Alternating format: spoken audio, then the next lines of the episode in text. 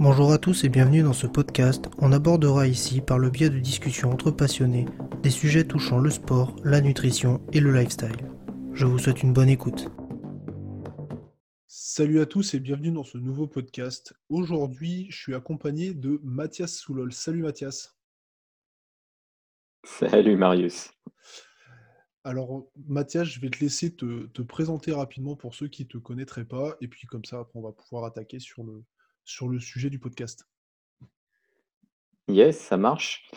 Bah, écoutez, Mathias Soulol, donc je suis euh, personal trainer, je suis un rédacteur pour la Nerdy Muscle Review et euh, donc en général, je suis vulgarisateur scientifique. J'ai été euh, formé en sciences du sport, donc j'ai un master en sciences du sport et euh, en théorie, je suis spécialiste de neurophysiologie de l'exercice et de la contraction excentrique. Voilà, voilà un peu qui je suis. ça fait très spécifique, ça, la, la, contraction excentrique. Mais ça reste un sujet intéressant. C'est très spécifique, oui. Mm. Donc, euh, aujourd'hui, avec toi, Mathias, Moi, on essaie la... d'aborder un petit peu la partie, euh, enfin la confrontation, en fait, un petit peu entre les, les, sciences du sport et la pratique de terrain de ces sports en question. Yes. Ouais. Parce que c'est vrai que euh, on, a à peu près le même constat tous les deux, qu'il y a beaucoup de gens qui pensent que les sciences, en fait, n'ont pas leur place dans les pratiques sportives. Euh, moi, je connais ta réponse ton opinion sur le sujet, mais j'aimerais bien que tu nous l'exposes. En général, on est parti pour un podcast très long là.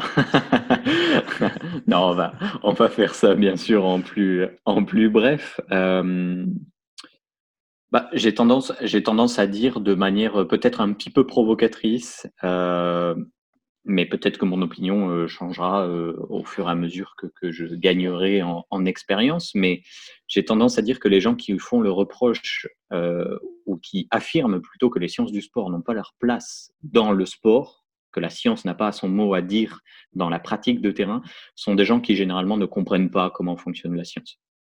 La plupart du temps, c'est un petit peu drastique comme point de vue, c'est peut-être un petit peu extrémiste, mais quand on s'intéresse à comment la méthode scientifique procède et qu'est-ce qu'elle peut nous apporter, avec euh, toute humilité, hein, il n'y a pas besoin d'en tirer des conclusions euh, très fortes, mais on en discutera un petit peu après. Mais la, la, science a vraiment sa place dans les sciences du sport. Et généralement, si elle est menée et de plus en plus utilisée par les sportifs de haut niveau à l'heure actuelle, c'est peut-être qu'il y a une raison. c'est pas forcément, euh, c'est pas forcément qu'elle n'a pas sa place tout court. Voilà, c'est juste euh, un petit peu mon point de vue sur le sujet pour le moment, mais on va pouvoir discuter un petit peu de, de quel reproche plus précisément on peut lui faire. Ouais, c'est très intéressant ce que tu viens de, ce que tu viens d'énoncer, et, et, justement. Euh, tu as parlé de reproches qu'on pourrait lui faire. Est-ce que tu as, des exemples à, à nous donner? Oui, oui, il y en a un paquet. non, il n'y en a pas un paquet, mais il y a, je pense que bon, on va pas partir sur le cas par cas parce que ça, ça deviendrait euh, non, vraiment juste trop. euh, euh. voilà, juste quelques-uns. Ça peut être, par exemple, on n'a jamais fait comme ça.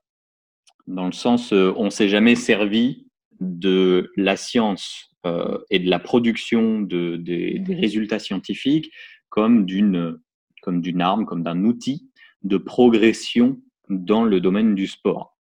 Bon, il va falloir revoir un petit peu euh, l'histoire des sciences du sport parce que euh, ça fait, bah, ça, en fait, ça fait quasiment un siècle qu'on fait des sciences du sport et qu'on s'en sert sur le terrain. Donc le jamais on s'en est servi, c'est c'est juste pas fondé du tout. En plus, c'est un bel appel à la tradition. c'est un, be un, beau, euh, un bel argument fallacieux qui consiste à dire que bah, tout ce qui était fait avant est bon, juste sous prétexte que ça a été fait avant. Donc c'est dommage d'avoir ce genre de raisonnement. Mais pour aller plus loin, ça fait quasiment un siècle que dans l'entre-deux-guerres, les médecins ont commencé à utiliser, à utiliser la physiologie de l'exercice pour expliquer déjà un petit peu ce qu'on fait euh, sur le terrain, comment fonctionne le muscle, comment fonctionnent nos nerfs, comment fonctionne cette connexion que l'on a, le contrôle moteur, etc. Et euh, ouais, ça fait un siècle en fait qu'on l'utilise. et qu'on l'emploie quasiment tous les jours, en fait, pour essayer de comprendre un petit peu comment fonctionne le muscle, mais aussi pour essayer de voir quelles méthodes sont plus efficaces que les autres quand on prend un panel de personnes. Ouais, c'est très intéressant ce que tu dis là, même sur le, côté appel à la tradition. Donc pour ceux qui ne savent pas, en fait, euh, Mathias, c'est un, un spécialiste des biais cognitifs et, autres, et autres trucs du genre. Pas, spécialiste, curieux. en tout cas, plus spécialiste que moi, ça c'est sûr. Hmm. Et euh, c'est vrai que c'est un argument que moi personnellement, j'ai déjà rencontré. Alors souvent, je sais pas, mais ça m'est arrivé plusieurs fois les gens qui me disent ouais mais si, euh, si on fait euh, comme on fait aujourd'hui, euh, c'est pas par hasard. non, effectivement.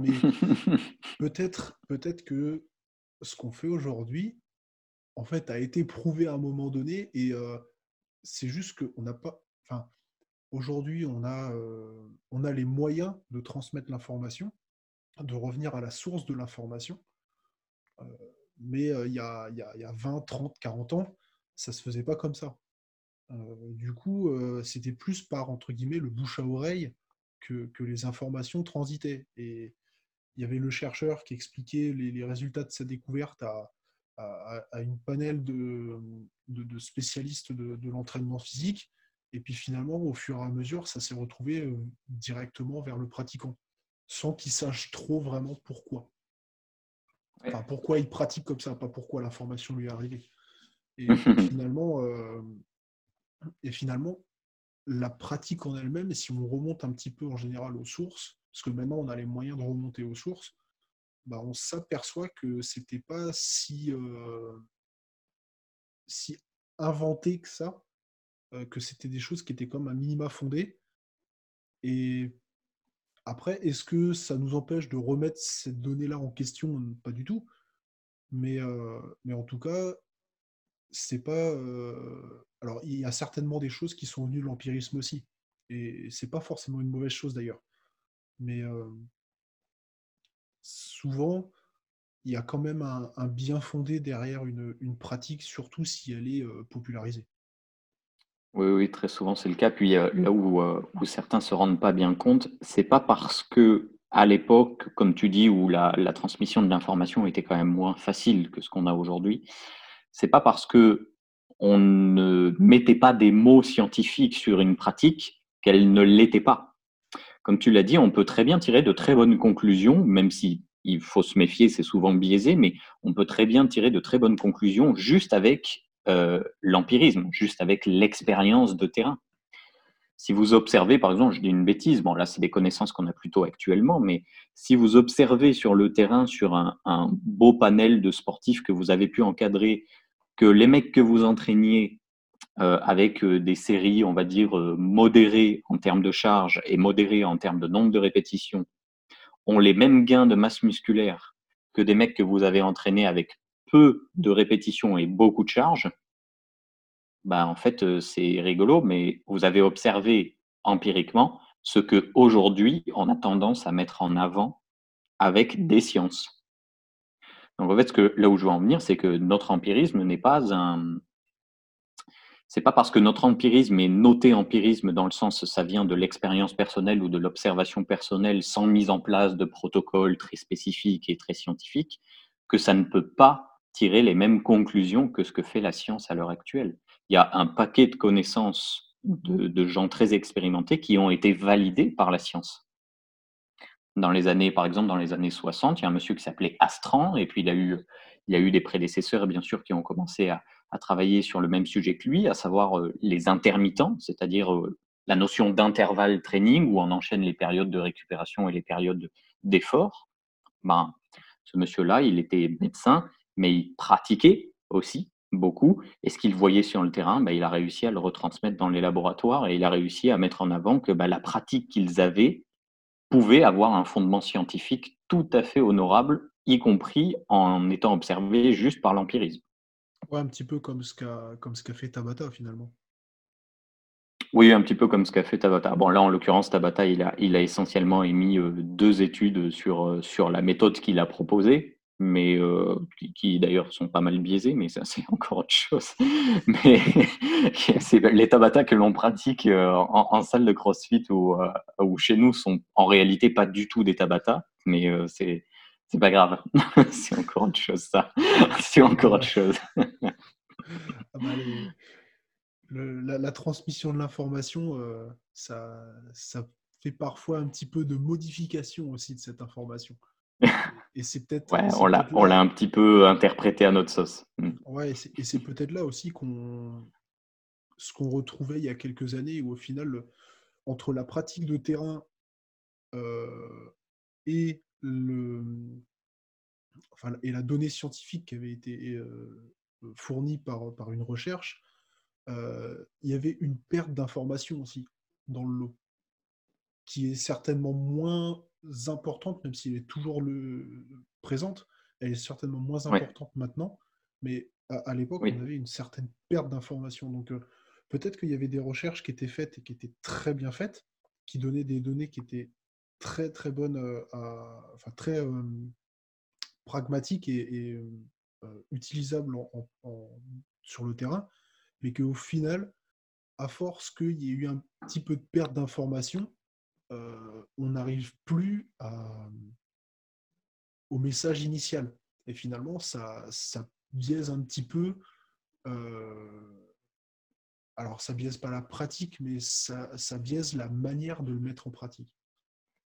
Euh, oui, souvent ça biaise la manière de le mettre en pratique, puis même ça a un petit peu euh, le fait qu'il y ait, euh, alors il faut pas le, voilà, on est en train de défendre les, sciences du sport, vous l'avez bien compris, mais l'idée c'est aussi de ne pas être naïf. Et il y a réellement un, un, gap entre les sciences du sport et le terrain à proprement parler, mais on en reparlera un petit peu juste après de savoir qu'est-ce qu'on peut interpréter ou qu'est-ce qu'on peut, qu'est-ce qu'on doit interpréter avec des pincettes mais il est possible que ce manque de communication, comme on a pu l'avoir, euh, on va dire depuis les débuts des sciences du sport jusqu'à à peu près notre époque, c'est-à-dire on va dire, on va distinguer le avant les années 2000 et après les années 2000, il y a effectivement une perte d'information avec des, des traductions de protocoles scientifiques qui ont été tellement euh, mal faites qu'au final les pratiques, euh, les pratiques à l'initiale mis en avant par les sciences du sport sont très clairement différentes de ce qu'on a pu pratiquer sur le terrain.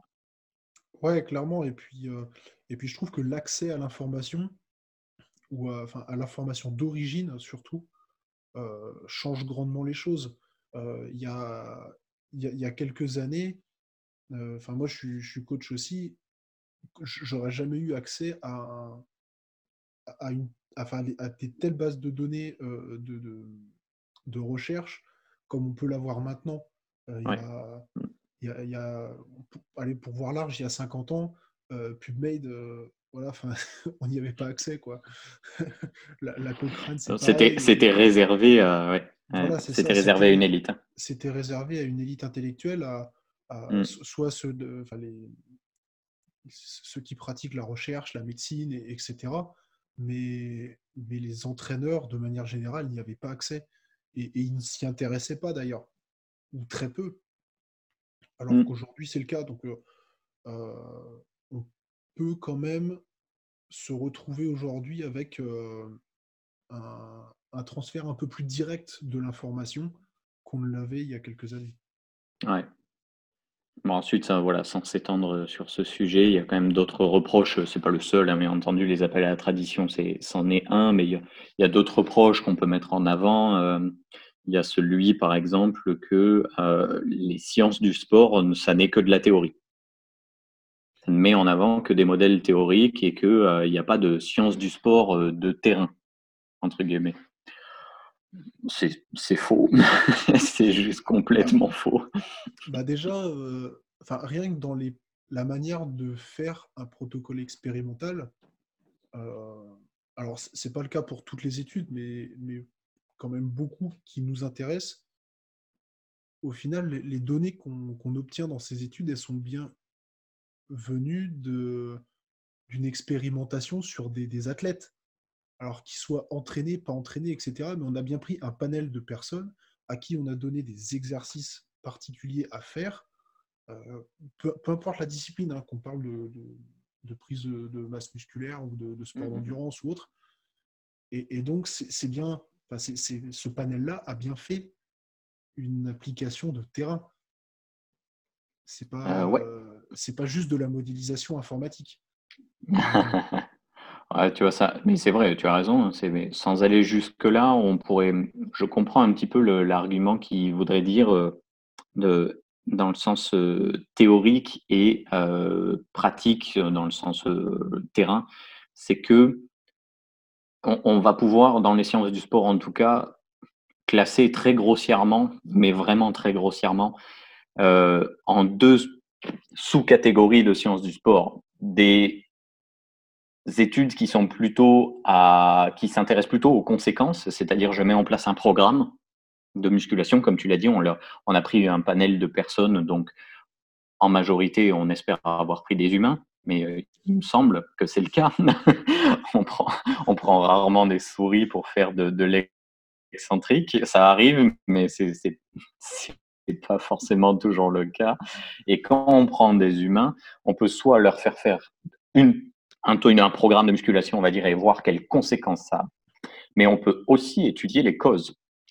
Donc en fait, c'est ça que je pense que parfois qui est distingué, c'est Ouais, mais les sciences du sport, ça n'est que de la théorie. Dans le science, on cherche les causes de telle ou telle adaptation, de, de comment fonctionne la physiologie musculaire, la physiologie neuromusculaire, la physiologie qu'importe, la physiologie énergétique en général.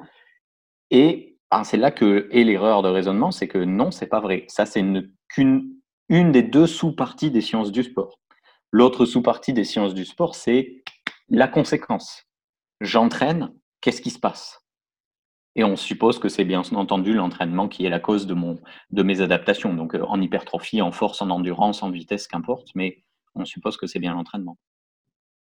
Donc au final, il n'y a, pas que, euh, a pas que de la théorie, c'est pas vrai du tout. Il y a un petit peu le, les deux sons de cloche qui peuvent être employés par les chercheurs et quand on va voir un petit peu, par exemple, ce que fait Brad Schoenfeld, ce que fait euh, Chris Bursley un petit peu, euh, ce que font d'autres comme Vygotsky ou euh, Eric Helms ou d'autres, bah, ils sont bien en train de mettre en place des protocoles. En plus, eux, ce sont des entraîneurs, donc pour le coup, ils essaient vraiment de mettre en place des protocoles qui sont tout à fait pertinents, y compris sur le terrain, et qui sont employés régulièrement empiriquement, et ils regardent les conséquences en termes d'hypertrophie, en termes de force, en termes de perte de masse grasse, en termes de recomposition corporelle en général. Donc bon, que de la théorie, c'est une remarque facile, mais c'est une remarque facile venant de quelqu'un qui ne fait pas l'effort de lire la littérature scientifique euh, dans les sciences du sport. Ouais, c'est sûr. Et ça me fait penser à, quelque chose aussi, c'est que beaucoup de gens qui critiquent euh, les, sciences du sport euh, on, pour argument, ouais, mais les, les, les protocoles employés dans les études, c'est pas des protocoles qu'on retrouve dans, dans, la vie de tous les jours. Euh, oui, effectivement, parce qu'il faut bien, pour le cas par exemple d'une RCT, il faut bien mmh. quand même isoler un fait pour être sûr qu'il n'est pas influencé par d'autres choses. Tout à fait. Donc, euh, il faut bien avoir un système de contrôle. Et le, C dans RCT, c'est bien ça, c'est du contrôle. Euh, oui. Voilà, on, peut, on peut évidemment pas tester, euh, tester une planification complète. Enfin, encore, dans, le monde de la musculation, par exemple, c'est, je trouve, quelque chose d'assez facile parce qu'on étudie juste la prise de masse musculaire, par exemple, ou la prise de force. Quand je dis juste, ça reste très large. Mmh. Mais voilà, ça n'empêche. Mais souvent, c'est le cas. voilà, ça n'empêche que c'est un domaine assez, euh, assez restreint. Mais si on s'intéresse, par exemple, à la préparation physique de manière générale, là, ça devient beaucoup plus complexe. Et évidemment, euh, si vous étudiez euh, la, prise de force d'un athlète, mais qui en même temps a un entraînement sur, je sais pas, sur de la, la proprioception, sur ses capacités d'endurance, sur, sur plein de choses comme ça, et ben, le, reste de son entraînement à côté influencera, mais on ne sait pas comment, la prise de force. Mmh. Donc, pour pouvoir l'étudier de la manière la plus euh, rigoureuse possible, il faut bien isoler cet entraînement de prise de force du reste de la planification. Alors, j'ai pris un exemple simpliste pour que tout le monde comprenne, mais euh, c'est. Enfin, corrige-moi si je me trompe, mais je, pense que c'est à peu près le, fondement d'une RCD finalement. oui, oui, bah, en fait, c'est le fondement de la méthode scientifique en général. La méthode scientifique en général se veut comme la méthode qui réduit au maximum les biais, en fait, pouvant influencer le résultat que l'on obtient. On veut vérifier, comme tu l'as dit, si c'est bien ce facteur qui a influencé mon résultat et s'il l'a influencé, à quel point il a influencé. Donc c'est un petit peu ça qu'on essaie de faire. Donc tu as raison, effectivement, le reproche n'est pas faux, c'est-à-dire de dire que euh, certains programmes proposés dans les études ne sont pas tout à fait ce qu'on fait sur le terrain. C'est pas faux, c'est pas tout à fait vrai non plus. Il y a certaines études qui sortent sur des full body, par exemple. Bah, ce sont des full body qu'on peut très bien faire euh, chez soi ils sont moins bien contrôlés probablement. Effectivement, il y a d'autres facteurs qui rentrent en jeu, mais ça reste une étude de terrain qui est tout à fait valable pour euh, monsieur et madame tout le monde qui peut aller en salle de musculation et faire ce full body. D'ailleurs, il y a même certaines, il y a, même, je suis tombé sur une étude sur de l'excentrique rapide. Je suis obligé d'en parler parce que c'est fait sur des rugbymen qui sont quand même très très entraînés euh, qui ont des, des, sacrées charges euh, en termes de force. Donc, euh, il y, a, y, a, quand même du 2,1 fois le, poids de corps en squat, qui est en moyenne atteint par ces rugbymen. Donc, ils squattent quand même. Et c'est du squat parallèle pour le coup. Très gros gabarit, donc au final, le 2,1 fois le poids de corps, ça commence à faire des sacrées charges. Donc là, là, pour le coup, si mes souvenirs sont bons dans l'étude, c'est 85 ou 90 kg de moyenne de poids de corps. Euh, pour les individus. Donc, euh, je, voilà, je vous laisse faire le calcul à x 2,1 pour, pour du squat. Donc, ça commence à devenir des, charges tout à fait honorables. Et, euh, et ces mecs-là, ils leur font faire de l'excentrique rapide à 90% du 1RM, quoi. Entre 90 et 110% du 1RM. Waouh, quand j'ai vu le protocole, je fais, mais en fait, c'est un protocole de monstre. C'est pas du tout ce qui est fait sur le terrain. Mais là, dans le sens, c'est l'opposé. C'est que c'est pas, c'est pas en dessous de ce qui est fait sur le terrain, c'est carrément au-dessus. Et les mecs l'ont accompli et ils ont de super résultats. Avant, il y a intérêt avec ces charges-là, mais, euh, mais euh, ils ont de super résultats. Quoi. Donc oui, c'est pas très terrain, c'est pas ce qui est fait en général, mais ça montre aussi que les chercheurs sont capables de, de titiller un petit peu les athlètes et de les pousser dans le retranchement, quoi. Et pas juste entraîner des souris en faisant faire de l'isométrie. Ouais, effectivement. Parce que, bon, enfin, un, tel protocole, euh, quand c'est mis en place dans, dans le cadre d'une étude, euh, d'un point de vue sécuritaire, etc., j'imagine que c'est très bien encadré. Par contre, dans la pratique, ça. Euh, taper des excentriques rapides à, 110% de l'ARM, si on commence à faire ça dans les salles de muscu récréatives, je pense qu'il y aurait quand même quelques blessures. J'ai essayé. j'ai essayé.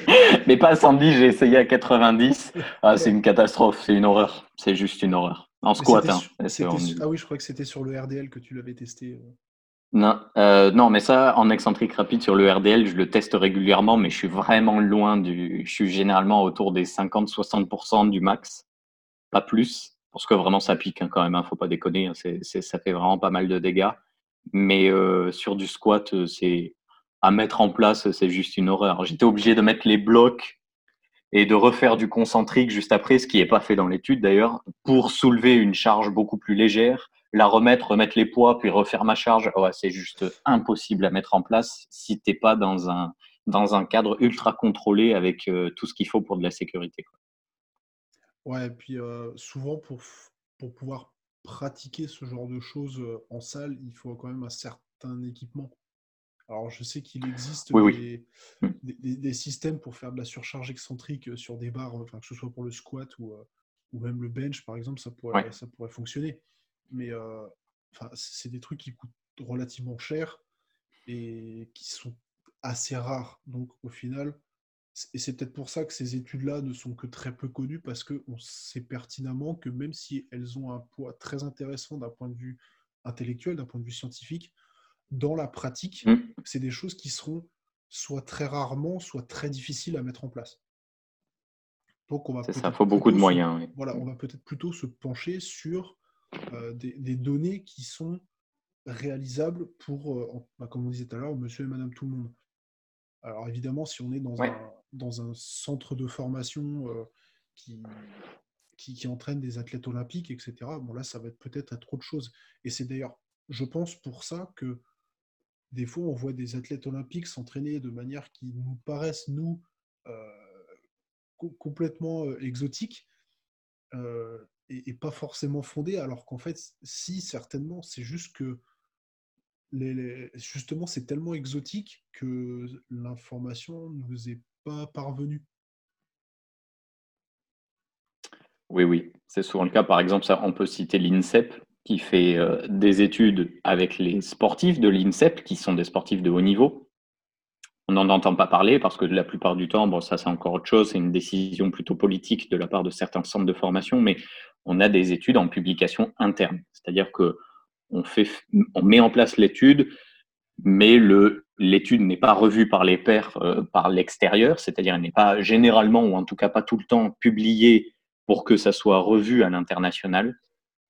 Et euh, la revue se, se fait même pas et on publie juste en interne pour nous, pour l'INSEP ou pour le Centre d'expertise de la performance Gilles Cometti ou pour euh, d'autres structures françaises qui, parlent de performance avec du sportif de haut niveau. Mais là, en l'occurrence, ça nous amène sur un autre point qui est euh, ben, les sujets des études sont souvent des gens qui ne sont pas entraînés. C'est un autre proche, ça aussi. Ouais, c'est très fréquent. Ouais, ils prennent que des débutants. moi, souvent, l'explication le, qu'on me donne à ça, c'est que quand la majorité des études sont faites dans des milieux universitaires, et, et du coup, bah, pour, pour avoir entre guillemets des cobayes faciles, ils prennent les étudiants. Et donc effectivement, ça arrive, ça arrive assez souvent. Après, ça veut pas dire que déjà, ça veut pas dire que ces étudiants sont tous débutants. tout à fait. Et, en plus, c'est pas tout le temps fait avec des étudiants. Ça arrive, mais au même titre que de le faire avec l'équipe de foot du coin, avec, avec le club d'athlètes de la ville à côté ou, autre Ouais, ouais. La, il y a un, paquet d'études qui sont menées par les universités, dans, en tout cas dans le, dans le champ des sciences du sport, sont aussi menées par les STAPS, tout simplement. Donc, sciences et techniques des activités physiques et sportives pour ceux qui ne connaissent pas. Donc, c'est la formation universitaire pour les sciences du sport. Donc, c'est celle par laquelle je suis passé. Effectivement, c'est plus simple de mettre en place des protocoles avec les étudiants qu'on a à disposition. Oui, mais on est dans le champ des STAPS, donc ça veut dire qu'on est dans un champ où la majorité, même si ce n'est pas toujours le cas, hein, mais la majorité des étudiants est sportive. Sportive, ça ne veut pas dire que tu vois, tu peux très bien avoir un sportif, par exemple, qui est euh, au niveau en badminton et tu lui fais faire un protocole qui s'apparente plutôt à de l'entraînement en résistance, donc euh, on va dire musculation. Et là, tu lui demandes son expérience. En musculation, bah, zéro, j'ai pas d'expérience en musculation. Ça ne veut pas dire qu'il n'est pas entraîné. Ce mec-là, il est au niveau en badminton. Il est entraîné, mais il est entraîné dans un autre champ que celui de la musculation. Donc oui, il n'a pas d'expérience en musculation, effectivement. Donc on va dire qu'il est non entraîné, mais ce n'est pas forcément le cas. Il a déjà eu des adaptations, il a déjà eu peut-être quelque chose qui sera, pourra être considéré comme un facteur confondant. Il y a autre chose aussi, c'est que ben, les universités ont des contrats ou des collaborations, des partenariats, appelons ça comme on veut, avec, comme tu l'as dit, des clubs qui sont aux alentours de la situation STEPS ou de l'université. Donc on peut très bien avoir euh, une étude qui se fait sur, euh, par exemple, nous on en a fait une rapidement sur les gars qui faisaient de l'escalade, sur les grimpeurs d'une salle qui n'était pas très loin, c'est la salle de l'université. Mais les mecs qui grimpent, en moyenne, ils avaient plus de deux ans de, ils avaient plus de deux ans d'expérience et ils avaient un niveau tout à fait correct. Pour ceux qui connaissent, ils grimpent en bloc, ils grimpaient en bloc en 8A ou 7C, 8A, quelque chose comme ça. Donc c'est un niveau euh, tout à fait correct. En, bloc, c'est vraiment, ça commence à devenir solide, vraiment. je pense euh, que c'est bah pas, pas, du tout, du tout accessible à du, à du débutant. Euh, enfin, moi, j'ai pu faire un petit peu d'escalade quand, quand, je faisais mes, mes stages co et autres. Déjà du, 6, euh, je crois que je suis monté jusqu'à du 6B, moi que j'ai été breveté, et déjà c'était pas simple, pas simple du tout. Donc, avoir, avoir deux à trois niveaux supérieurs, c'est pas du voilà, tout réservé à un débutant. Non, je, je, vais caricaturer, mais grosso modo, jusqu'à 6C, 7A, on est à un niveau relativement intermédiaire entre, en, en escalade. Et au-delà de, de 7A, 7B, on commence quand même à, à, discuter et à avoir un niveau tout à fait correct, on va dire avancé. Et puis, on, quand on dépasse le, 7 et qu'on arrive sur du 8, on commence à devenir, euh, là, vraiment, on commence à devenir euh, soit expert, soit euh, élite pour ceux qui arrivent à faire du, du 9 c'est très rare que les gens arrivent à faire du neuf, mais ça arrive et on a des parcours absolument magnifiques. Mais bon, voilà. Pour revenir sur notre question, est-ce qu'ils euh, ils sont tous entraînés ou non entraînés? En tout cas, dans les sciences du sport, la majorité sont non entraînés. Oui, à condition de savoir définir ce qu'on entend par non entraîné. Effectivement, en musculation, ça arrive souvent, effectivement, que les gens soient non entraînés. Mais du coup, est-ce bien problématique? Dans le sens où, ben, en fait, compte cette notion de non entraîné, ces études qui sont menées sur des gens non entraînés, bah, elle correspond à un contexte qui est celui de allez, 95% des participants dans, les, dans le sport euh, fédéral et non fédéral. Oui, en fait, vous êtes en train de reprocher quelque chose qui correspond à plus de 95% de la population. Ça n'a pas de sens.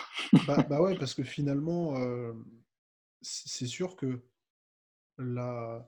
les sciences du sport bénéficient majoritairement à des athlètes qui sont de, haut, voire très haut niveau, parce que bah, leurs entraîneurs ont accès à ces informations et, que ça les intéresse, tout simplement. Mais ça ne représente absolument pas la majeure partie des pratiquants de sport, tout sport confondu. Hein. Oui. Mmh. Donc, effectivement, si, si on ne faisait que des études sur des athlètes euh, de niveau élite, je ne suis pas certain que le pratiquant moyen en trouverait euh, beaucoup de bénéfices. Alors si certainement, parce qu'on parle toujours d'humain, mais c'est pas certain que ça amène euh, tant que ça de, de données exploitables dans la pratique. Alors que avec des, avec, on va dire, monsieur et madame tout le monde comme cobaye, mmh. bah forcément, on se retrouve avec des données qui sont utilisables sur monsieur et madame tout le monde. Et là, par contre, ça représente peut-être 90-95% des, pratiquants de sport. Mais même, d'ailleurs, même pour un coach, c'est quand tu es coach, comme on, comme on peut l'être toi et moi, quand tu viens chercher un nouveau client ou qu'il vient te chercher, ça dépend dans quel sens, qu'importe, la majorité du temps, à part si tu as spécifié qui tu voulais, mais tu as aussi des débutants à prendre en, charge. En fait, tu es obligé d'adapter tout ce qu'il te faut pour un débutant.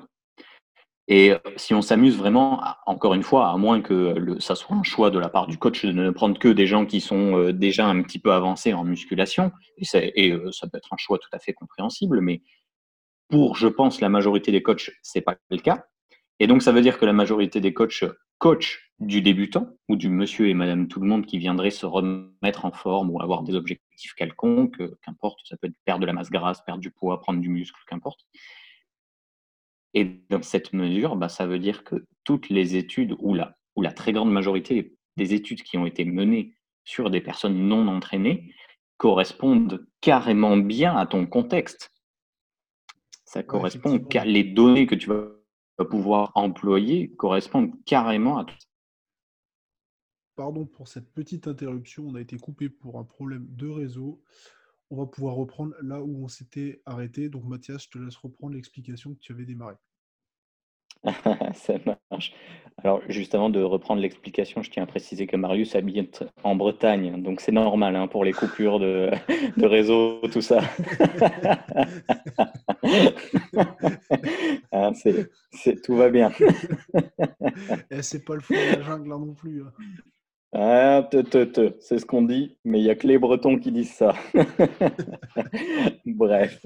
Comme certaines légendes sur la pluie ou, euh, ou autre chose. C'est ça. Ce ne sont pas des légendes. les données appuient. Ce sont de pures légendes. Bref. Non, qu'est-ce que juste avant voilà qu'on soit coupé, ce que je disais, c'est que euh, on ne devrait pas plaindre le fait que la majorité des études soient réalisées chez des individus qui ne soient pas spécialement entraînés, en tout cas considérés comme non entraînés ou alors peu entraînés, pour la simple et bonne raison que lors d'un nouveau coaching, la probabilité d'avoir quelqu'un qui soit non entraîné ou peu entraîné est beaucoup plus importante que celle d'obtenir quelqu'un de déjà entraîné ou d'élite. Donc, dans cette mesure, en réalité, les études qui ont été menées jusqu'ici ben, nous arrangent bien, en réalité, parce qu'on va pouvoir les appliquer sur nos coachings euh, directement. Donc, moi, j'ai tendance à voir ça comme une espèce d'entonnoir, c'est-à-dire le haut de l'entonnoir, ce qui est le plus large, ce sont les données à disposition, et les données à disposition sont essentiellement issues des sciences du sport, on va dire, terrain, et quand il n'y a pas de sciences du sport terrain, ben, autant se diriger vers les sciences du sport euh, théorie pour essayer de au moins d'en tirer une ou deux conclusions sur, les, sur de grands principes généraux.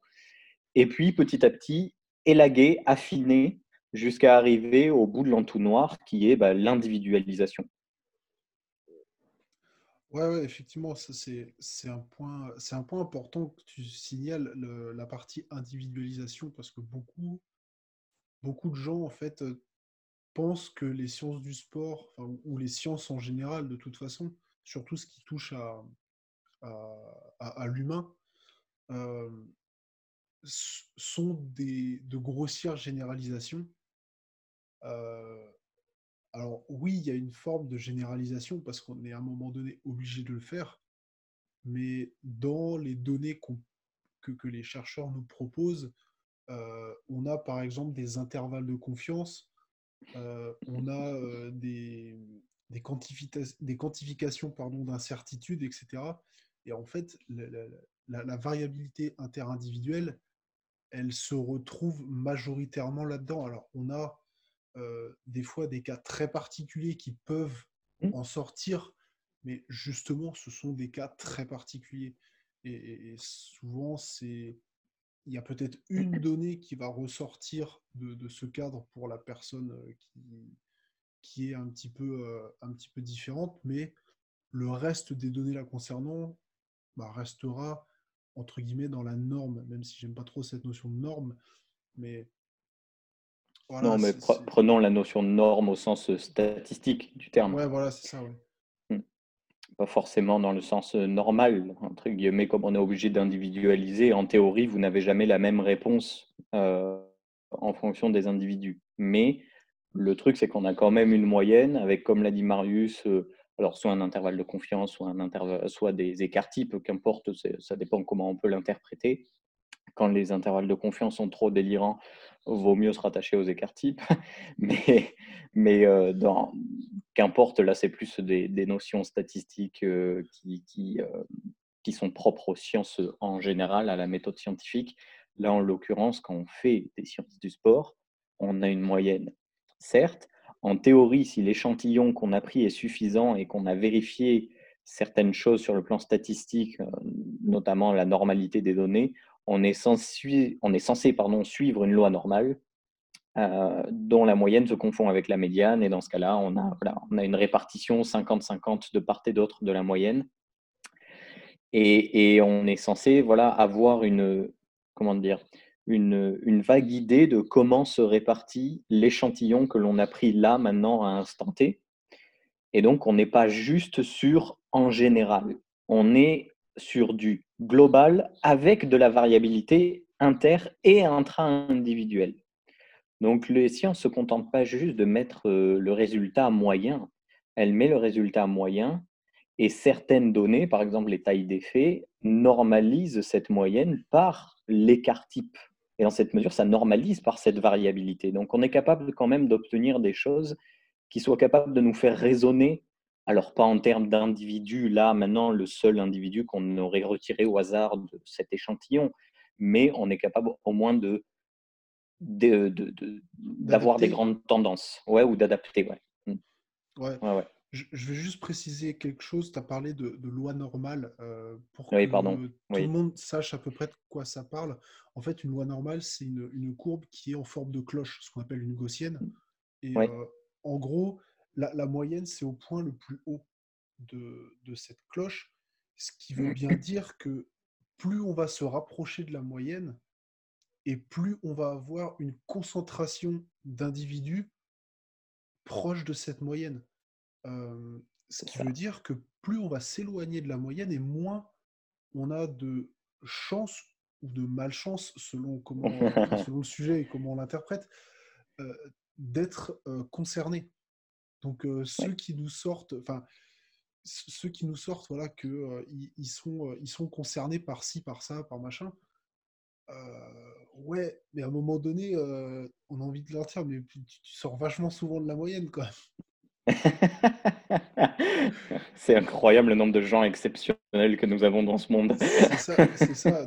Donc, majoritairement, quand on prend dans, dans, les sciences, dans les sciences du sport en général, on prend un, un, intervalle de confiance, par exemple, à, à, 95%, ça veut dire que, en fait, il y a 95% des données qui, qui, sont relativement proches de cette moyenne. Et que les 5% restants, alors oui, ça existe, mais c'est d'une extrême rareté. Oui, c'est ça, c'est la fréquence, la fréquence d'apparition des personnes euh, qui sont entre guillemets extrêmes ou qui vont à l'extrême de cette fameuse loi normale. Ben, c'est pas très fréquent de tomber dessus, en théorie. Ensuite, voilà, ça dépend de, l'échantillon qu'on a pris. Et d'ailleurs, c'est souvent ce qui est reproché dans les sciences du sport, c'est d'avoir des petits échantillons, c'est-à-dire euh, un faible nombre de personnes qui sont inclus dans l'étude. Alors, bon, bah, ça, ça en revient un petit peu à, ce qu'on a discuté juste avant, là, dans la première partie, juste avant que ça coupe, mais c'est que la plupart des études étant réalisées dans le domaine des STAPS ou autres, dans les sciences du sport, bah, on prend un petit peu les personnes qui ont bien voulu se porter volontaires euh, à une étude, et c'est vraiment, vraiment pas évident euh, de, faire suivre un grand nombre de personnes sur, sur, sur ce qu'on appelle des études longitudinales, c'est-à-dire qu'on va suivre sur plusieurs semaines, par exemple, 8, 10, 20 personnes euh, tout le long de ces semaines et voir un petit peu ce que donne le programme en termes de, conséquences de résultats. Et comme on a ça dans le milieu universitaire, ben, avoir au minima 20 personnes par groupe, euh, qui serait quand même vraiment déjà, qui commencerait vraiment à être très très bien dans les sciences du sport, ben, on est très souvent obligé de se satisfaire d'une petite dizaine de personnes, malheureusement. Mais ça, c'est une, une remarque tout à fait valable. Hein. Ouais, et puis ça a un certain coût également. Mmh. Euh, parce que plus on ouais, va étudier de personnes, euh, plus, le, coût de l'étude sera, sera conséquent, forcément. Alors, après, Alors le coût temporel plus qu'autre chose, oui. Mmh. Ouais, aussi. Ouais, c'est vrai que c'est mmh. plus temporel, mais après, euh, parce que concrètement, un protocole expérimental dans les sciences du sport, c'est pas, pas ça qui est coûteux à proprement parler. C'est plutôt les, par exemple, les méthodes d'analyse, euh, les, les, les, comment, euh, les, systèmes de mesures qui, qui vont être associés. Peut-être que certaines mesures euh, sont coûteuses, d'autres pas, parce que je pense à, par exemple, quand, quand on fait des, des quantifications de, de gains ou en, masse musculaire, par exemple, on peut des fois passer par l'IRM. un IRM, c'est pas donné. Donc forcément, si on a 10 personnes ou si on a 100 personnes, le coût de revient ne sera pas le même. Et, c'est ça aussi qu'il faut, qu'il faut voir, c'est qu'il y a une notion financière derrière. Et, c'est, enfin, on a, je pense, même moi, j'ai, j'ai pas une idée suffisamment précise de ce que peut représenter le coût d'une, d'une RCT correctement menée. Et je pense que, enfin, si, j'ai, une, une, idée, mais je pense que je suis assez loin de la réalité quand même. Là, là, en l'occurrence, j'aurais même pas de chiffres à te donner parce que c'est très compliqué. En fait, comme tu dis, ça dépend du contexte et ça dépend du matériel que tu emploies. Donc, euh, si tu fais une prise de sang et une analyse euh, de la mesure sanguine, ça a un certain coût également. Ça, ça peut vite chiffrer. Ça peut chiffrer jusqu'à 600 euros quand même par analyse. Donc, euh, ça, ça pique un peu. ça dépend de ce en plus, ça dépend de ce qu'on essaie de, de, montrer dans le sang et quelles mesures on prend. Donc, il y a des mesures qui coûtent pas cher et il y en a d'autres qui coûtent beaucoup plus cher. Une IRM, ça coûte la peau des fesses. Euh, de l'électroencéphalographie, comme moi j'ai pu euh, l'utiliser, bah, nous, en tant qu'étudiants, ça ne nous, a rien, nous a rien coûté. Mais le laboratoire dans lequel on était, donc qui était un laboratoire de, de l'INSERM, bah, il a payé ce matériel. Et les électrodes qui sont employées coûtent extrêmement cher, puisque c'est de la nanotechnologie et, c'est extrêmement fragile. Donc c'est beaucoup plus de 3000 euros le, juste le casque. Il faut tous les ordis et tout, euh, tous les enregistrements euh, d'électromyographie, bah, les, tout le système d'interprétation, ça coûte plus de 15 000 euros. L'appareil isocinétique, ça coûte quasiment 80 000 euros. je veux dire, il y a un moment, en fait, si tu veux, ça, il faut que le labo ait de l'argent et qu'il soit associé ou du moins à quelqu'un qui a de l'argent. Oui, clairement. Et, euh et c'est pour ça, d'ailleurs, que beaucoup d'études sont faites dans le cadre universitaire parce que mmh. Euh, d'une, comme tu le disais, on a entre guillemets un panel ou un, vivier de cobayes potentiels. Oui, tout à fait. Mm. Et en plus de ça, euh, les résultats de ces recherches euh, bénéficient directement à l'enseignement qui est fait par la suite. Yes. Et, en plus de ça, ça, ça, ça permet aux, enseignants, parce que c'est les enseignants hein, qui, qui, font la recherche, ça, leur permet, entre guillemets, d'être toujours un petit peu à la pointe de, ce qui peut se faire. Parce que s'ils ne faisaient que enseigner, je suis pas sûr que le, leur enseignement soit aussi qualitatif que, que dans ce cas-là, quoi. Bim, s'il y a des enseignants qui nous écoutent, vous savez à quoi vous en tenir. Alors bien sûr, on permet de faire le jugement, on n'est pas dans le milieu universitaire, comprenez bien qu'on se moque de personne. Mais ce n'est pas, pas complètement faux, effectivement. C'est bien de, de, continuer à avoir en tant qu'enseignant-chercheur, c'est-à-dire ayant fait une thèse et, et travaillant pour, pour les universités, de continuer hein, d'être un petit peu dans ce monde de la recherche, de savoir ce qu'il en est, comment évoluent les données, etc. Donc euh, oui, souvent les enseignants-chercheurs qui continuent à faire de la recherche restent au goût du jour avec euh, des nouvelles données. Et comme de toute façon, ils ont un petit peu de recul sur l'évolution des données tout au long des années, ce qui n'est pas le cas d'un étudiant euh, ou d'un ancien étudiant comme moi, par exemple, qui, débarque dans le monde de la neurophysio sans jamais avoir connu les vieilles données, ben, c'est très difficile de se faire un avis sur, sur les nouvelles données. On a tendance à, être biaisé parce qu'on les prendra comme, comme le nouveau gold standard de la science et le nouveau consensus, alors que ce n'est pas toujours le cas. Alors que ce n'est pas toujours le cas. Peut-être que les études qu'on a récentes sous les yeux ne sont pas forcément les, les mieux qui ont été menées, mais avec un petit peu d'expérience, on le remarque assez vite, mais sans expérience, on se fait vite avoir par, par ce schéma de pensée. Ouais, effectivement, je pense que ça, c'est c'est quelque... enfin, une donnée très intéressante parce que au final, quand on est entre guillemets débutant dans les, dans les sciences du sport, enfin, ou les sciences en général, mais là, on va parler des sciences du sport parce que c'est ce qui nous intéresse, on, a, on manque de recul et puis on, manque, on manque peut-être de discernement vis-à-vis des, de tout ce qui de la somme d'informations qui peut nous arriver dessus. Et savoir faire le tri, euh, ça s'improvise pas. Euh, moi, c'est quelque chose que, on va dire que je commence un petit peu à m'en sortir, mais je peux me tromper aussi euh, parfois. Et, et voilà, c'est donc d'autant plus pour le pratiquant moyen qui ne s'intéresse pas forcément aux données scientifiques ou autres, ça peut devenir euh, vite très très compliqué de réaliser un discernement euh, convenable euh, vis-à-vis de, des informations qu'il peut avoir sous le nez.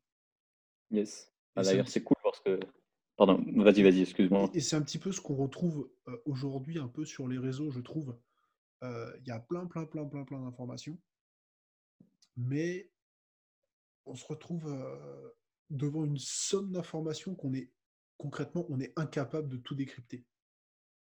Ah oui, on complètement. Est, on, mmh. est, on, est, incapable de tout décrypter, déjà de tout lire correctement, parce que combien de fois on tombe sur des, des, textes euh, alors qui peuvent paraître très bien avec des références, etc. Mais concrètement, qui va prendre la peine de lire toutes les références?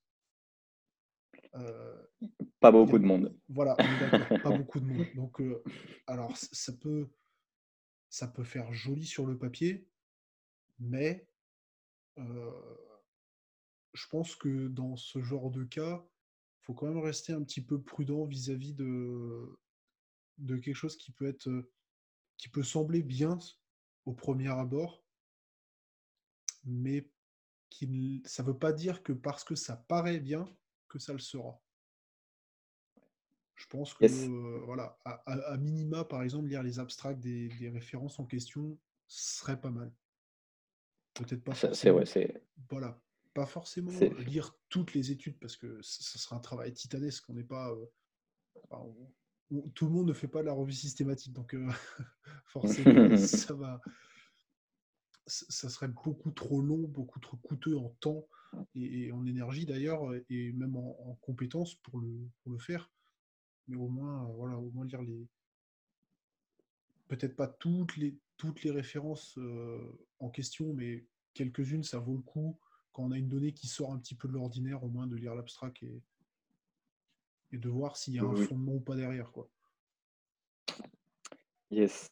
Euh, on se rend pas, on se rend pas bien compte que qu'une étude, la, sa lecture, la lecture d'une étude en général, même aussi simple qu'elle puisse paraître, ça s'improvise pas. C'est quelque chose qui s'apprend parce qu'il y a beaucoup de choses qui sont partagées par les auteurs et par les chercheurs dans certaines études. Alors, pas toutes, hein, mais la plupart du temps, il y a quand même un paquet de données qui sont partagées et on s'y perd très vite. Déjà, si vous n'avez pas de notion statistique, c'est compliqué de lire une étude. Vous ne pouvez pas vous contenter de lire l'interprétation des auteurs, parce que malheureusement, les auteurs bien qu'ils soient chercheurs et en théorie spécialistes du domaine, ce sont aussi des humains qui peuvent se tromper. Donc, euh, si vous le mieux reste quand même de savoir analyser les données brutes, sans se prendre pour celui qu'on n'est pas non plus, il hein, ne faut pas déconner, mais, mais euh, ça peut être ça. Et puis, euh, bah voilà, il faut des notions de stats, il faut, des, il faut un vocabulaire qui est spécifique, il faut savoir parler anglais, enfin lire anglais pour être plus exact. Donc il y a quand même pas mal de compétences à cocher avant de vouloir euh, s'attaquer à une, comme tu dis, à une revue systématique de littérature sur un sujet ou en, ou en dessous du post Instagram de, euh, de la page euh, sport physio, machin, de tout ce que vous voulez. ouais, c'est vrai que ça fait quand même beaucoup de prérequis et que, personnellement je n'ai pas encore. Hein. Euh, euh, mais, voilà, c'est des choses qui deviennent extrêmement, enfin qui peuvent devenir extrêmement complexes si on veut faire les choses bien. Et c'est peut-être aussi de là que viennent beaucoup de pratiques euh, entre guillemets soi-disant prouvées qui sont souvent, je pense, une mésinterprétation qui est faite des, données qu'on peut avoir. Alors, pas fait forcément euh, de manière délibérée, hein, mais, euh, mais ça n'empêche que le résultat est là. Oui. Yes, complètement. Moi, ça rejoint, ça rejoint un petit peu ce qu'on disait en, début de podcast, euh, en disant par exemple que la méthode Tabata, elle avait été complètement, elle a complètement été modifiée depuis que Tabata, le chercheur japonais, a sorti le, ces papiers et au final, ce qu'on fait n'est plus du tout du Tabata. Quoi. Si mes souvenirs sont bons, c'est sur vélo à la base, euh, avec euh, des 7 à 8 séries. Il n'a même pas fait forcément 8, il a fait 7 à 8 séries de 20-10, euh, tu vois, des choses comme ça. Donc, et en plus, il y a un pourcentage de VO2 max ou un pourcentage de fréquence cardiaque qui est précis sur ces protocoles, ce qu'on ne fait pas toujours nous avec nos trucs. Donc, au final, on a une tendance à à interpréter et à modifier certaines choses qui sortent des sciences du sport. Et pourquoi on l'a fait? Ben, Peut-être parce qu'on a juste regardé le protocole dans ses grandes lignes. Ah, 20-10. Ah, ok, bah, je fais 20-10 alors. C'est censé être du cardio? Bon, bah, je fais un truc qui fait monter le cœur, point. Mmh, ouais, c'était pas ça à la base, mais ok, si tu veux, pourquoi pas? Tu vois, c'est un peu des interprétations dans tous les sens. Ouais, c'est un, petit peu, un petit peu ça. Ouais. Ton, ton exemple est, plutôt parlant. Euh, entre voilà, la donnée initiale et puis euh, ce qu'on en comprend et ce qu'on en applique. Parce que des fois, on comprend pas mal de choses et on se dit Ah ouais, mais ça, c'est trop compliqué à mettre en place, donc je vais peut-être adapter comme ci, comme ça. Et au final, euh, au final effectivement, bah, on n'est plus du tout dedans. Et, ça, ça ce, qui, ce qui n'est pas forcément une mauvaise chose. Non, non. L'adaptation peut être très bonne, hein, mais, ah mais, mais effectivement, il ne faut pas dire la pratique prouvée si quand on va voir la preuve, qui en théorie est un niveau d'évidence supérieur, donc de préférence une étude avec un bon niveau d'évidence. Donc ça, ça renvoie plutôt à la pyramide des évidences. Bon, ça, c'est encore autre chose. ben, on se rend compte que c'est pas toujours que c'est pas toujours en phase avec ce qu'on a annoncé à l'initial.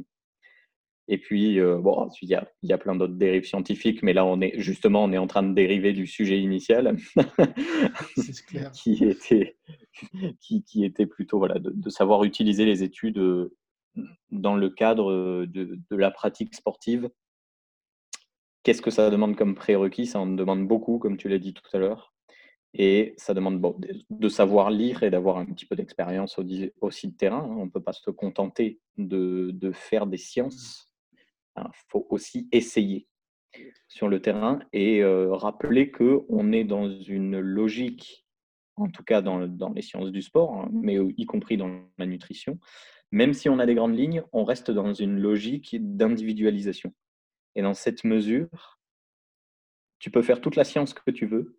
Si tu n'es pas capable d'adapter justement ces données que tu as à disposition à l'élève que tu as ou même à toi-même, ben, effectivement, je comprends qu'on puisse remettre en question les sciences du sport.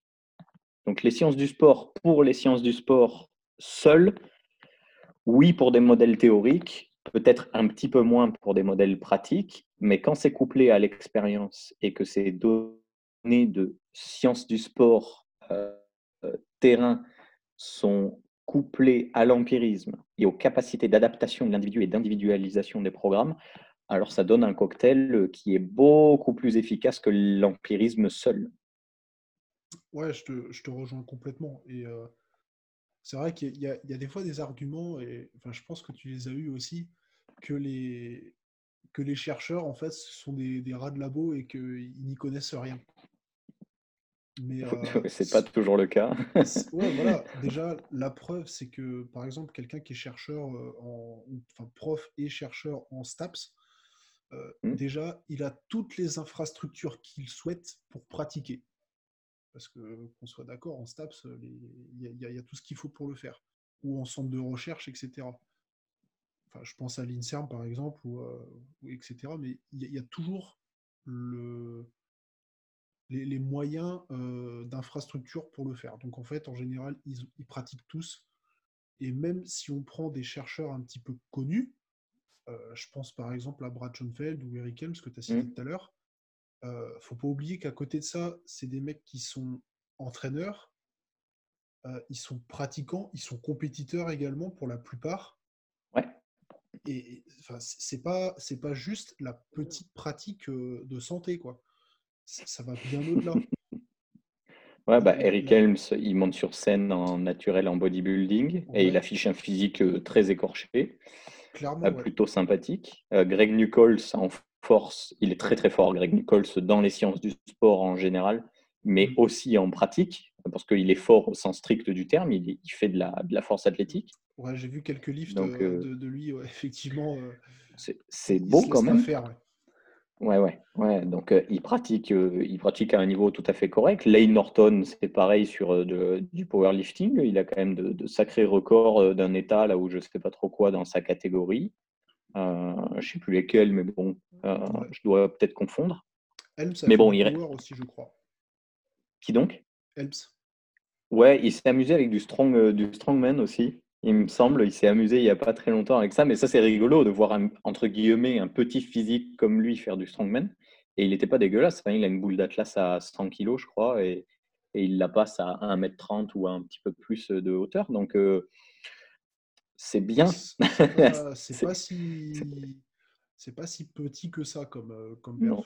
rien. Non, non, pas du tout. C'est donc euh, non, non. Il y a des effectivement, comme tu dis, il y a des gars qui pratiquent vraiment Genre, c'est pas, c'est pas juste le, rat de laboratoire avec une, des lunettes, un crâne chauve parce qu'il a la thyroïde qui fonctionne pas bien et une blouse blanche, tu vois?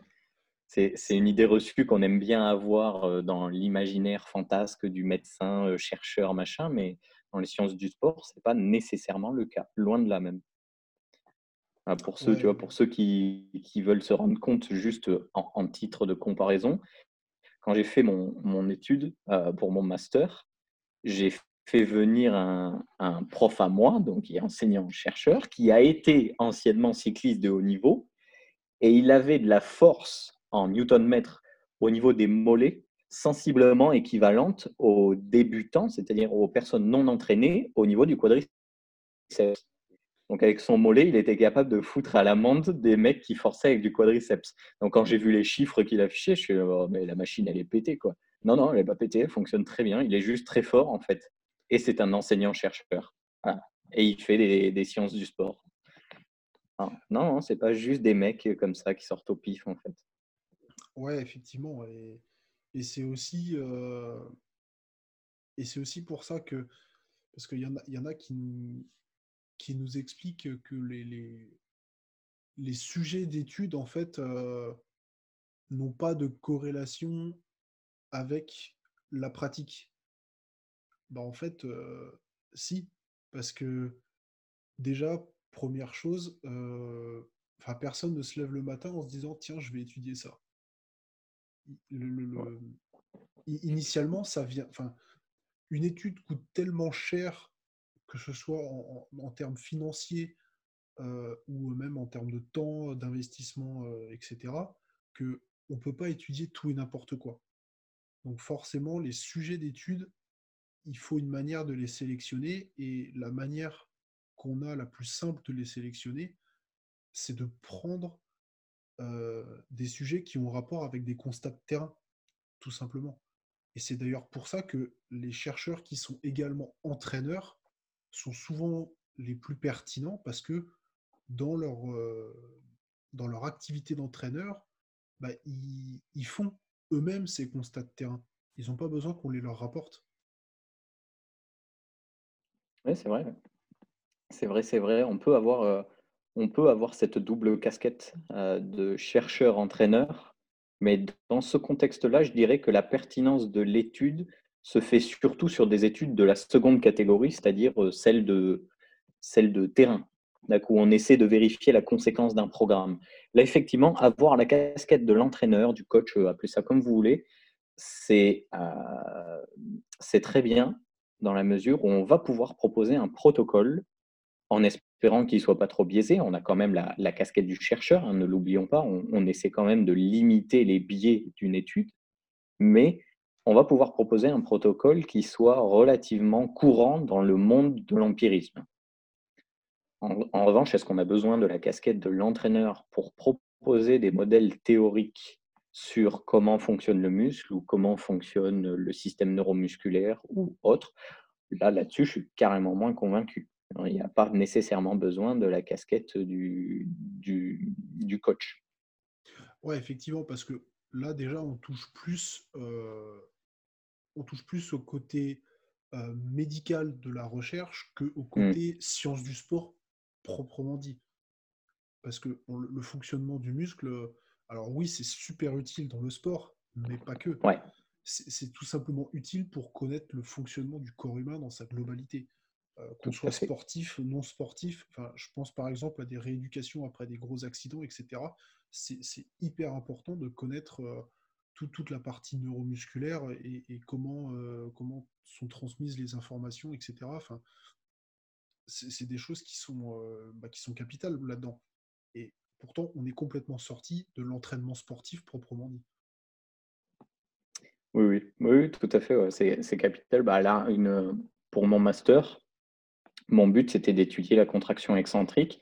Et quand on regarde mes résultats, ben, la réalité, c'est qu'il n'y a pas d'application pratique au sens strict du terme.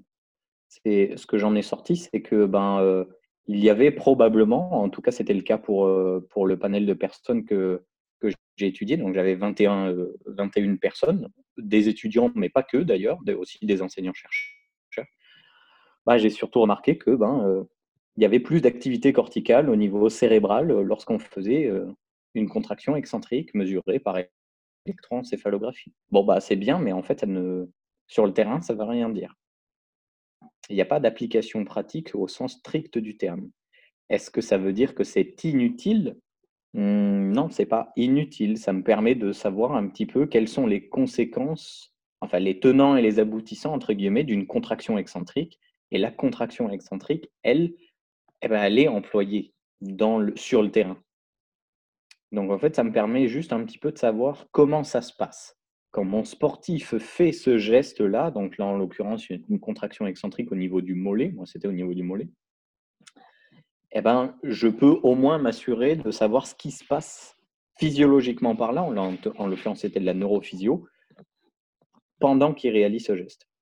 Donc tu vois, il y avait tout un champ d'application enfin d'application euh, entre guillemets pas terrain, mais d'application de la neurophysio dans le domaine sportif qui peut être utile dans la compréhension des mécanismes lors de la réalisation d'un geste sportif, mais qui n'a pas nécessairement de conséquences pratiques derrière. Je ne peux, pas, peux pas adapter ma donnée de Master 2 à euh, comment élaborer un, protocole de, remise en forme ou alors de gain de force. Ouais, c'est très intéressant ce que tu dis là, parce qu'au final, effectivement, enfin, alors, le, ton, sujet de, master, au final, effectivement, c'est pas forcément quelque chose qui va te permettre euh, d'avoir une donnée super intéressante pour établir un, programme ou autre. Mmh. Par contre, euh, ça va t'aider dans ta compréhension globale euh, du corps humain. Donc pour là, c'était l'excentrique sur le mollet, mais on pourrait très bien parler de la concentrique du biceps ou, euh, n'importe quoi d'autre, c'est pareil. Oui, tout à fait. Mmh. Et au final, il euh, faut aussi comprendre que c'est pas parce qu'on fait une étude qui n'a peut-être pas forcément d'application pratique dans l'immédiat que ça ne servira jamais à améliorer notre pratique de terrain. Euh, c'est un petit peu le, la, vision globale qu'il faudrait avoir plus on en sera sur le fonctionnement du corps humain et mieux on pourra l'adapter, même si on n'en voit pas forcément d'application euh, immédiate. Yes, ça peut être, en plus ça peut être très bien ce genre de données, ça peut être juste un jeu intellectuel avec lequel tu jongles pour essayer d'en tirer des conclusions pratiques. Tu peux essayer d'intégrer ce genre de données dans, ta compréhension de la performance sportive et de dire, OK, euh, par exemple, Mathias, il a dit qu'il y avait plus d'activité corticale en excentrique au niveau de la zone motrice primaire. Tu vois, c'est en tout cas le résultat de, ce que j'ai pu mener. Et euh, ben, qu'est-ce que je peux en tirer? Ben, Certaines personnes vont pouvoir jongler avec ces données et faire en sorte peut-être de proposer de l'excentrique chez euh, des patients AVC. Par exemple, c'est con, ils ont eu des dommages au niveau cellulaire, au niveau du, de l'encéphale, donc du cerveau. Bah, est-ce que l'excentrique, avec une activité corticale justement supérieure, n'aurait pas plus d'intérêt que toute autre pratique euh, sportive physique pour de la réhabilitation, par exemple, à la suite d'AVC Tu vois, c'est bête, mais on peut très bien jongler avec ce genre de, avec ce genre de données et tenter des modèles, essayer de faire valider des choses. Et si jamais ça ne fonctionne pas, bah, ce n'est pas grave. Peut-être que la donnée de Mathias, elle n'était pas aussi pertinente que ce qu'on pensait, et puis on passe à autre chose. Ouais, c'est vachement intéressant ce que tu expliques et finalement, on pourrait même en faire un petit parallèle, parce que toutes les études ne sont pas des RCT. Ah oui, mmh. donc enfin, pour faire simple, RCT, c'est, une étude randomisée contrôlée. Ça veut dire qu'il y a une certaine notion de hasard et qu'il y a un contrôle de l'environnement qui va derrière la donnée qu'on cherche à obtenir. Tout à fait. Mais toutes les études ne sont pas menées comme ça et on a aussi, euh, par exemple, des études d'observation qui sont faites. Et mmh. celles-là, elles ont pour intérêt d'être beaucoup moins coûteuses. Parce que il y a justement, c'est de l'observation, de l'observation de ce qui est, de ce qui arrive de toute façon. On va prendre par exemple une, poignée d'athlètes qui, pratiquent la même discipline et on va essayer de voir, bah voilà, qu'est-ce que tu as fait sur ces cinq dernières années, comment tu t'es entraîné, quel résultat tu as eu. Et, si on prend, euh, là, on peut souvent avoir un panel beaucoup plus grand, enfin un échantillon beaucoup plus grand, et on peut commencer à en tirer quelques conclusions, ou du moins euh, quelques liens. Et les liens qu'on en a tirés, ça peut nous permettre de, de, de concevoir certaines hypothèses qui, elles, mèneront à, enfin, permettront de cibler les futurs RCT qui se feront après. C'est exactement ça. Ouais, tout à fait. Donc, faut, faut pas croire qu'une étude, elle est toujours à prendre de manière isolée. C'est un ensemble. La, enfin, la connaissance de manière globale, c'est mmh. vraiment un ensemble. C'est pas parce qu'une étude, elle nous paraît euh, pas forcément bien menée, pas, pas forcément euh, euh, hyper rigoureuse, machin, que forcément, elle ne veut rien dire c'est ça, enfin, je reprends l'idée de l'étude d'observation, ça laisse penser euh, quelque chose. Et ce quelque chose peut être après étudié euh, de manière plus stricte et plus rigoureuse dans une RCT. Mmh. Bah, dans, les, dans, les, sciences de la nutrition, par exemple, les études d'observationnel sur euh, telle façon de manger en fonction de telle région euh, géographique. C'est quelque chose d'assez euh, commun et qui a été fait euh, un certain nombre de fois. Et ça nous a amené à mener quelques, quelques études longitudinales, donc avec un suivi d'un groupe de personnes en fonction de, de telle ou telle intervention, sur cette façon de manger on a voulu vérifier sur le terrain, entre guillemets, dans le sens on vous fait manger ça, on voit ce que ça donne comme conséquence. On a voulu vérifier le modèle qu'on a initialement proposé grâce à des études observationnelles. Donc effectivement, comme dit Marius, ce sont des études qui permettent d'avoir un gros panel de personnes, ou en tout cas beaucoup plus facilement que, d'autres types d'études comme un RCT. Et euh, ça coûte vachement moins cher. Par contre, c'est vachement plus biaisé. Donc euh, voilà, ça demande d'avoir des, ça demande de prendre des pincettes sur l'interprétation que l'on a sous les yeux, mais ça ne veut pas dire qu'on ne peut pas en extrapoler des choses et ça ne veut pas dire qu'on ne peut pas tester des choses par la suite. Donc ta remarque, elle est extrêmement pertinente, effectivement. Partir de quelque chose d'un petit peu biaisé qui se contente de l'observation, d'ailleurs, euh, l'empirisme, c'est une certaine forme d'observation également. Hein. Quand on est dans les sciences du sport sur le terrain, euh, en réalité, on observe nos élèves, on observe nos sportifs, on observe tout ça.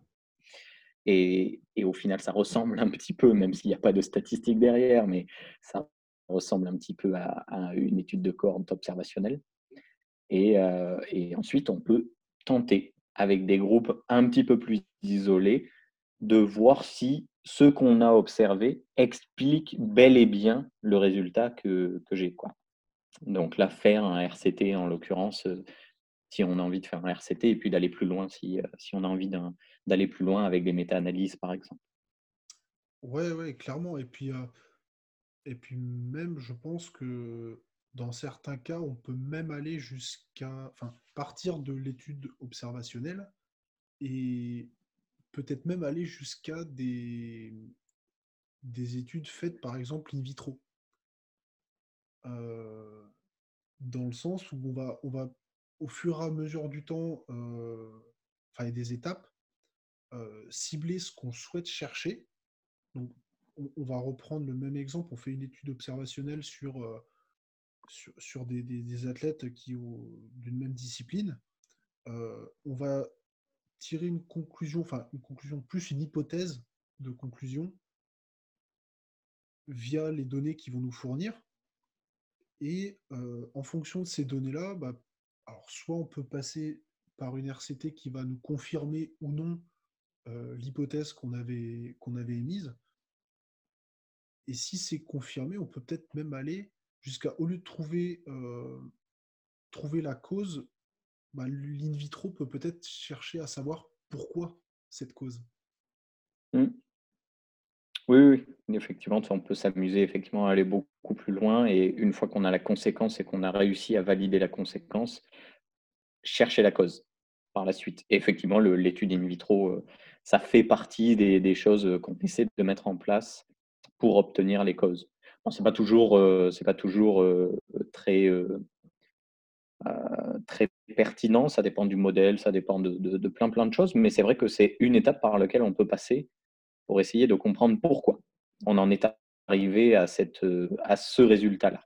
D'ailleurs, euh, il y a un certain nombre d'auteurs qui ont mis euh, qu'avant les années 2000, la majorité des sciences du sport essayaient non pas de comprendre les causes, mais plutôt les conséquences. Donc, euh, contrairement à ce qui est dit, avant les années 2000, il y avait un paquet d'études qui essayaient de mettre en place uniquement les conséquences d'un entraînement. Alors, est-ce que les entraînements qui étaient menés étaient pertinents ou pas? Ça, c'est encore une autre question. C'est quelque chose dont il faut discuter, effectivement. Mais c'était essentiellement ça. Et depuis les années 2000, on essaie d'aller un petit peu au-delà de ce paradigme du, euh, global, du, de l'observationnel, entre guillemets, et des conséquences. On essaie de s'intéresser aux causes. Et donc, on a des modèles biochimiques qui commencent à apparaître et qui commencent à être sérieux. Mais ne pas oublier que la science est un processus très long qui demande beaucoup de recul, beaucoup d'humilité et que on a probablement besoin de un peu plus de 20 ans pour comprendre vraiment ce qui se passe. Là, en l'occurrence, euh, toujours dans le domaine de la neurophysio, euh, l'excentrique, ça reste quand même un beau bordel. Hein. C'est euh, pour le coup l'excentrique. Ah non, mais c'est ça reste quand même un, ce mode de contraction reste quand même un, mystère neurophysiologique et, et biochimique parfois, quoi. D'essayer de comprendre un petit peu comment on arrive à produire autant de force on veut bien vous répondre la titine, on veut bien vous répondre certains, une suractivation corticale, mais euh, à côté, il y a une, inhibition spinale, et puis, euh, et puis la titine, elle est peut-être pas aussi passive que ça, mais peut-être active. En fait, tu vois, on peut partir super loin et, avoir euh, des tonnes, des tonnes de questions, en fait. Ouais, et puis sachant que la, majorité des, des paramètres visibles vont être bah, multifactoriel, finalement, euh, on sait des fois pas trop euh, sur quoi on doit s'appuyer parce que faire. Euh, alors, le principe du RCT, c'est justement de, rendre ce paramètre le moins multifactoriel possible, mais c'est pas toujours simple à mettre en place. Alors, sur le ah papier, oui, mais, mais en pratique, pas du tout. Donc, euh, je veux dire, on va pas, on va pas décérébrer euh, des, humains pour, euh, pour vérifier si c'est la titine, quoi, par exemple. Bon, bon, pourquoi pas? pour, éliminer, pour éliminer le côté, le côté, enfin, cérébral. Alors oui, dans l'idée, ça, sur le papier, c'est cool, mais en pratique, d'un point de vue éthique, je suis pas certain que ça passe. Non, je, ne suis pas certain non plus. Au contraire, mais C'était un exemple, mais, euh, mais au final, on, en vient à, cette conclusion-là que bah, même, si on, même si on a des modèles d'études qui sont qui nous permettent d'avoir beaucoup d'informations, ça ne nous permet pas forcément de tout comprendre. Et la compréhension, elle viendra petit à petit. En fait, il faut, faut s'imaginer comme une, barre de chargement en fait sur, sur où on va avoir bah, les, pourcents en fait qui vont s'ajouter au fur et à mesure, mais sachant que le 100% c'est quelque chose d'assez asymptotique parce qu'on va toujours découvrir des trucs qui, vont nous surprendre ou alors peut-être que dans 10 ans on va, on va trouver un, autre truc, enfin un autre phénomène qui, va complètement sortir de l'ordinaire et qui va, faire que le modèle qu'on avait en tête actuellement va devoir être complètement repensé parce que parce qu'on a découvert autre chose. Euh, Mais, tout à fait. Bah, la, science, c'est un peu comme euh, j'ai tendance à dire que la science est un peu comme une hydre. Tu, sais, tu coupes une tête, il y en a deux qui repoussent. Bon bah c'est un peu ça, c'est un peu ça le truc, c'est qu'à chaque fois que tu essaies de résoudre un problème et que tu penses y avoir réussi, parce qu'encore une fois, on ne parle qu'en termes de probabilité, on n'est jamais sûr de rien ben, il y a deux autres questions qui débarquent. et tu fais, oh putain, tu, ne peux pas cautériser la, cautériser la plaie comme a fait Hercule, tu vois, ça passe pas du tout en fait. C'est ça, en fait, la, solution à un problème, c'est deux nouveaux problèmes. Ouais, à chaque fois. Alors, c'est bien sûr, c'est très imagé. Hein. Il n'y a rien qui nous dit que c'est deux. Il n'y a rien qui nous dit qu'il y a forcément une question qui apparaît. Mais en général, ça, ça arrive très souvent que euh, résoudre un problème, ça en amène d'autres. Ouais, et puis, enfin, même, moi, à mon petit niveau, euh, finalement, quand, je me renseigne un petit peu, bah, je, je vais euh, chercher à améliorer ma compréhension de, tel ou tel aspect. Et finalement, quand je vais faire ça, bah, je vais tomber sur plein de données que je connaissais pas. Donc, en fait, je vais essayer de les chercher, etc. Et en fait, je, vois très bien le truc. Quand je lis un bouquin, finalement, j'ai 10 onglets d'ouvert sur Google parce que, parce que je découvre des trucs. ça. et que, en plus, je, je suis pas trop du genre à lire, lire le truc et, passer. C'est que je vais chercher à comprendre. Donc, au final, je me retrouve facilement avec beaucoup, beaucoup de choses. Et le premier onglet que je vais ouvrir, je vais chercher, mais là, je vais encore trouver 10 trucs, etc. Enfin, c'est imagé, mais si on fait un arbre, en fait, ce serait, ce serait exponentiel le nombre de choses qu'on a à, à, approfondir pour euh, espérer mieux comprendre. Yes. yes. Et, en, ce sens, euh, ceux, qui, ceux qui nous disent que euh, rien, par exemple, ne vaut l'empirisme, alors ouais, mais au final, déjà, il ne faut pas confondre empirisme et expérience personnelle. Et dans une vie, on ne pourra jamais tout expérimenter. Ah non. Donc, D'ailleurs, on, a, on, est, on est tellement biaisé qu'on a peut-être une tendance à expérimenter toujours les mêmes choses. C'est-à-dire à avoir une, une, préférence et à, de manière consciente ou inconsciente, hein, de choisir cette préférence et de réitérer toujours les mêmes modèles. Donc il faut, il faut bien penser que l'empirisme, c'est biaisé. Hein. Il faut pas, voilà, c'est quelque chose qu'il faut dire, c'est de l'observation, mais vous n'avez pas contrôlé des variables en fait. Donc c'est toujours multifactoriel.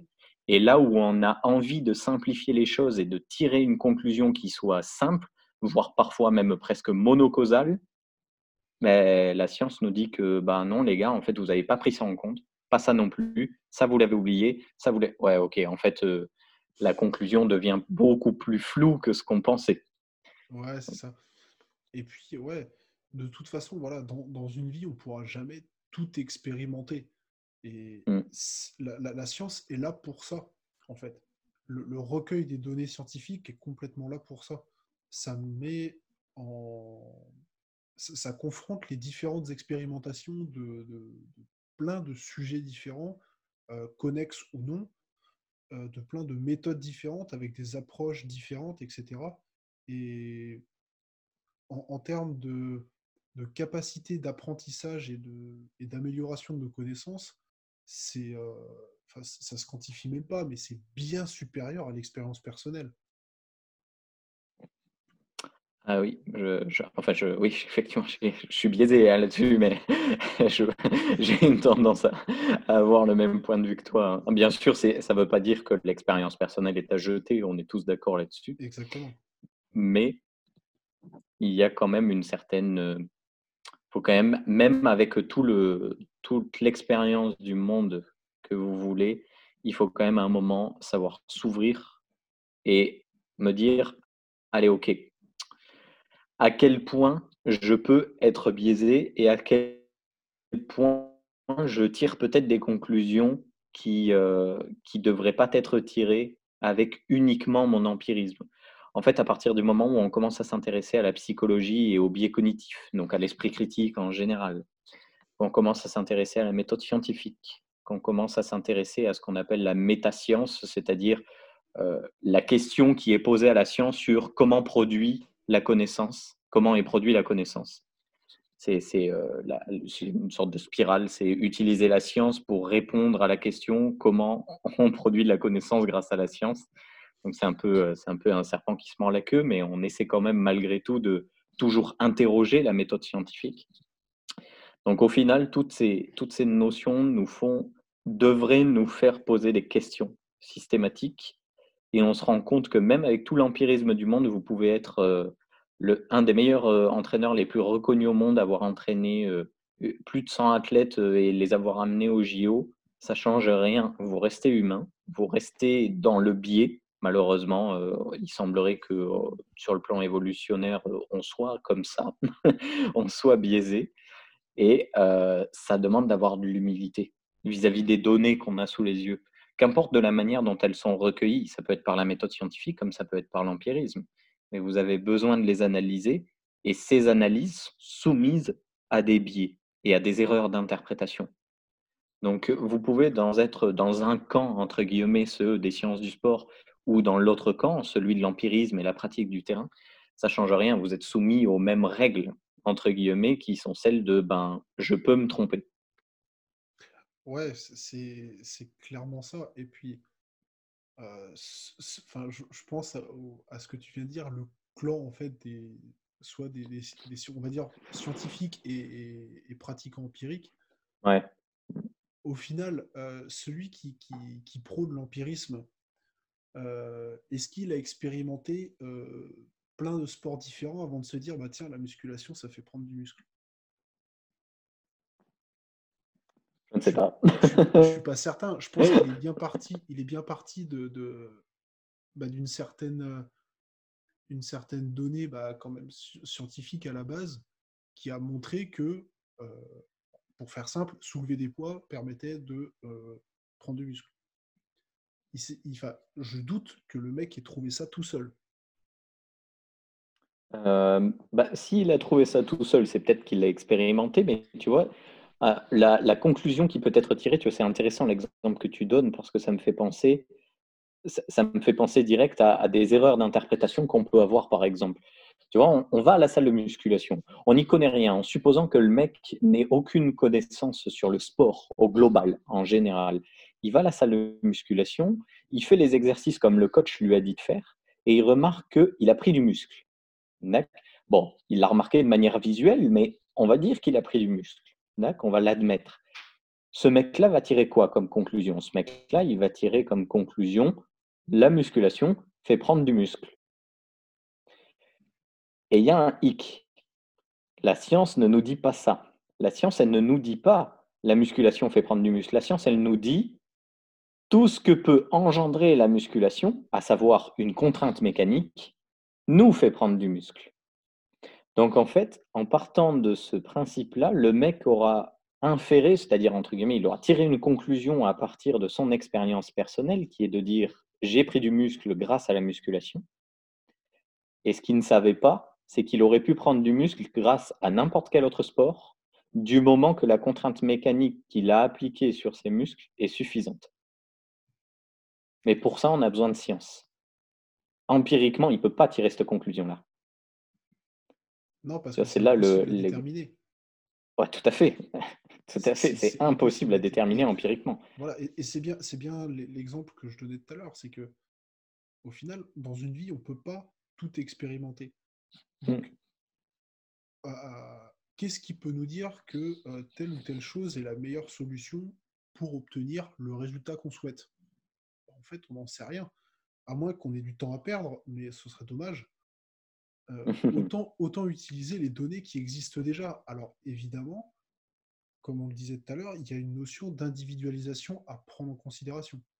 Mais ça, c'est c'est aussi une capacité euh, à, à, prendre les données, à, à, les interpréter de la manière la plus, la plus objective possible et à l'utiliser à bon escient. Oui, tout à fait. Ça ne veut pas dire qu'il faut utiliser les sciences à, à tout bout de champ. Mmh. Exactement. Il ne faut pas toujours se, dire ouais, mais la, science a dit que. Bah, déjà, la science, elle ne parle pas. Et... Ça dépend comment on définit la science, mais oui, tout à fait, oui. La science ne parle pas en général. donc, donc, voilà. Et parce qu'il y en a, enfin, j'en vois un petit peu qui cherchent à faire dire à la science ce qu'elle n'a pas dit même si elle ne parle pas. Même si elle ne parle pas, tout à fait. et, c'est souvent là un petit peu les, qu'on retrouve les, mauvaises interprétations euh, qui ne sont pas toujours intentionnelles. Hein. Je ne suis pas en train de dire que les gens qui font ça le font de manière euh, intéressée ou, euh, mmh. ou, autre. Mais ça, demande, certainement une, une certaine prudence vis-à-vis de tout ce qu'on peut, vis-à-vis de, toutes les informations sur lesquelles on peut tomber, qu'elles soient justifiées ou non d'ailleurs. Ouais. complètement, effectivement. Ça part pas d'une mauvaise intention, mais ça peut, ça peut en devenir une. Et puis, euh, non, bah, bah, voilà, on va revenir, entre guillemets, on tourne un petit peu en rond sur, euh, sur euh, les arguments que l'on emploie, mais c'est vrai que il faut pas, comme tu dis, pas faire dire à la science ce qu'elle ne peut pas dire, même si elle parle pas, ça, c'est, assez marrant. Enfin, en tout cas, ça me fait rire. C'est, fait rire que les mecs qui s'intéressent à la science. mais, Probable. mais, mais, mais, oui, c'est tout à fait vrai, effectivement, ne, ne, pas surinterpréter les données, ne pas leur donner le sens qu'on a envie qu'elles prennent. la science a plutôt pour, a plutôt pour vocation d'être, entre guillemets, la plus objective possible et de décrire les choses avec le minimum de biais possible, y compris des biais subjectifs, des biais personnels. Euh, et donc, quand vous vous retrouvez face à une étude, ça demande quand même des prérequis, ça demande d'être très humble vis-à-vis de ce qu'on a sous les yeux. C'est pas évident à lire, mais c'est pas évident à comprendre et à interpréter non plus. Euh, et ne, pas faire euh, ce qui nous arrange, ne pas le rejeter pour autant pour le coup, euh, rejeter la science, c'est quand même, à, mon sens, ensuite, c'est juste, voilà, c'est un point de vue personnel qu'on a essayé d'étayer tout le long de ce podcast, mais ne pas utiliser la science pour les sciences du sport comme on les connaît actuellement et pour la performance, pour l'individualisation, etc., à mon sens, c'est un peu se tirer une balle dans le pied. C'est-à-dire, euh, vous avez, euh, vous avez tous les outils à disposition pour aller au mieux que vous puissiez, euh, que vous puissiez faire, en fait, pour un individu ou pour vous-même. Et si vous enlevez la science, à mon avis, vous vous enlevez pas un petit outil là. Vous êtes en train d'enlever un, outil qui est, qui est quand même euh, assez puissant. Si ce n'est peut-être, euh, je n'irai pas jusqu'à dire qu'il est plus puissant que l'empirisme, ça serait vraiment gonflé de ma part, mais il a une place tout à fait honorable dans tous les outils que vous pouvez avoir pour faire un programme et faire en sorte que celui-ci soit au, au, plus parfait, entre guillemets, optimal possible. Ouais, ouais, mais j'ai... Ce, que, ce que tu viens de dire est, hyper, hyper intéressant et ça pourrait presque faire office de, de conclusion à ce podcast. Mais au final, euh, l'empirisme au sens euh, strict du terme, en fait, ça voudrait dire qu'on n'a aucune connaissance de base. Et ça veut dire qu'en fait, on va expérimenter tout et n'importe quoi pour se faire euh, notre, enfin pour avoir des données qui correspondent à notre connaissance. Mais pour, l'exemple qu'on a pris tout à l'heure, euh, faire de la muscu euh, permet de prendre du muscle. La, donnée initiale de savoir ça, elle vient bien de quelque part. Enfin, le, mec qui, ne connaît absolument rien à la musculation et qui débarque dans une salle de muscu, euh, il n'est pas rentré là parce qu'il y avait de la lumière. Il est venu là parce que c'est une salle de muscu. Il y avait peut-être de la lumière, hein, ceci dit. Hein. Aussi. aussi. L'un n'empêche pas l'autre. Tout à fait. Mais voilà, dans, le sens où euh, même si quelque, quelque, chose nous apparaît comme, euh, comme empirique, en fait, ça ne l'est pas forcément. Mm. Le, ce qui nous a amené à expérimenter telle ou telle chose, c'est, ça peut être en partie empirique, mais ça sera certainement en partie également issus de, de, données scientifiques, que ce soit pour le sport ou pour autre chose. Hein. Ouais. Et c'est pour ça que quand tu dis que voilà, le, la, science est vraiment un, énorme outil, même quand on s'en rend pas compte. Ah oui, ah, complètement. Là, je, les gens l'ignorent souvent, mais le principe de, de la mince, du euh, comment on appelle ça? De la surcharge progressive. Ah, en fait, c'est de l'homéostasie, les gars. C'est ni plus ni moins que des principes d'homéostasie de Pasteur qui a fait ça au début du 19e siècle, en fait. Donc c'est tout bête, mais euh, en fait, ça, ça, vient de là, quoi. Donc c'est une donnée physio qui nous a servi dans les sciences du sport pour augmenter nos performances. Mais ça, il y a pas mal de gens qui, l'oublient. La surcharge progressive, pour eux, c'est un truc de terrain. C'est euh, des mecs super baraqués qui ont annoncé ça un jour et parce qu'ils étaient très musclés, ils avaient raison. Ah, pas du tout. Ça vient de principes physiologiques que l'on a interprétés dans le cadre des sciences du sport. Mais c'est de la science. Ouais, clairement, mais il y a, énormément d'exemples là-dedans. Et je, pense même que, on va dire, il y a des, petits principes, par exemple, d'automédication ou autres, qu'on peut retrouver.